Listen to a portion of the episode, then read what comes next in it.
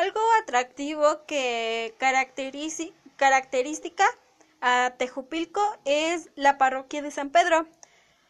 Ok, les hablaré un poco sobre esta parroquia.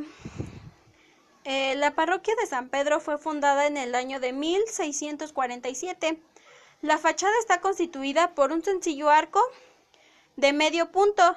No tiene jambas ni arquivolta se aprecia sobre el arco un eje principal, un pequeño óculo polilobado o más arriba un pequeño nicho con pilastrillas y repisón, donde se localiza una figura grotesca representado a San Juan, a San Pedro Apóstol, patrono de Tejupilco.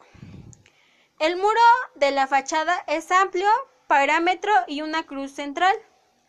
La torre original, de, eh, la, torre original la componen dos cuerpos escalonados de sección cuadrada con sus ventanas angostas y capulín a gajos.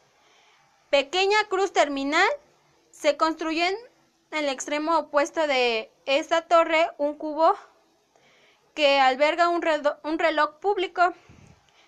Eh, y, pues fue colocado por ahí eh, el motivo del centenario de la independencia de México. La cúpula es el tambor octagonal con ventanales de arco rebajado.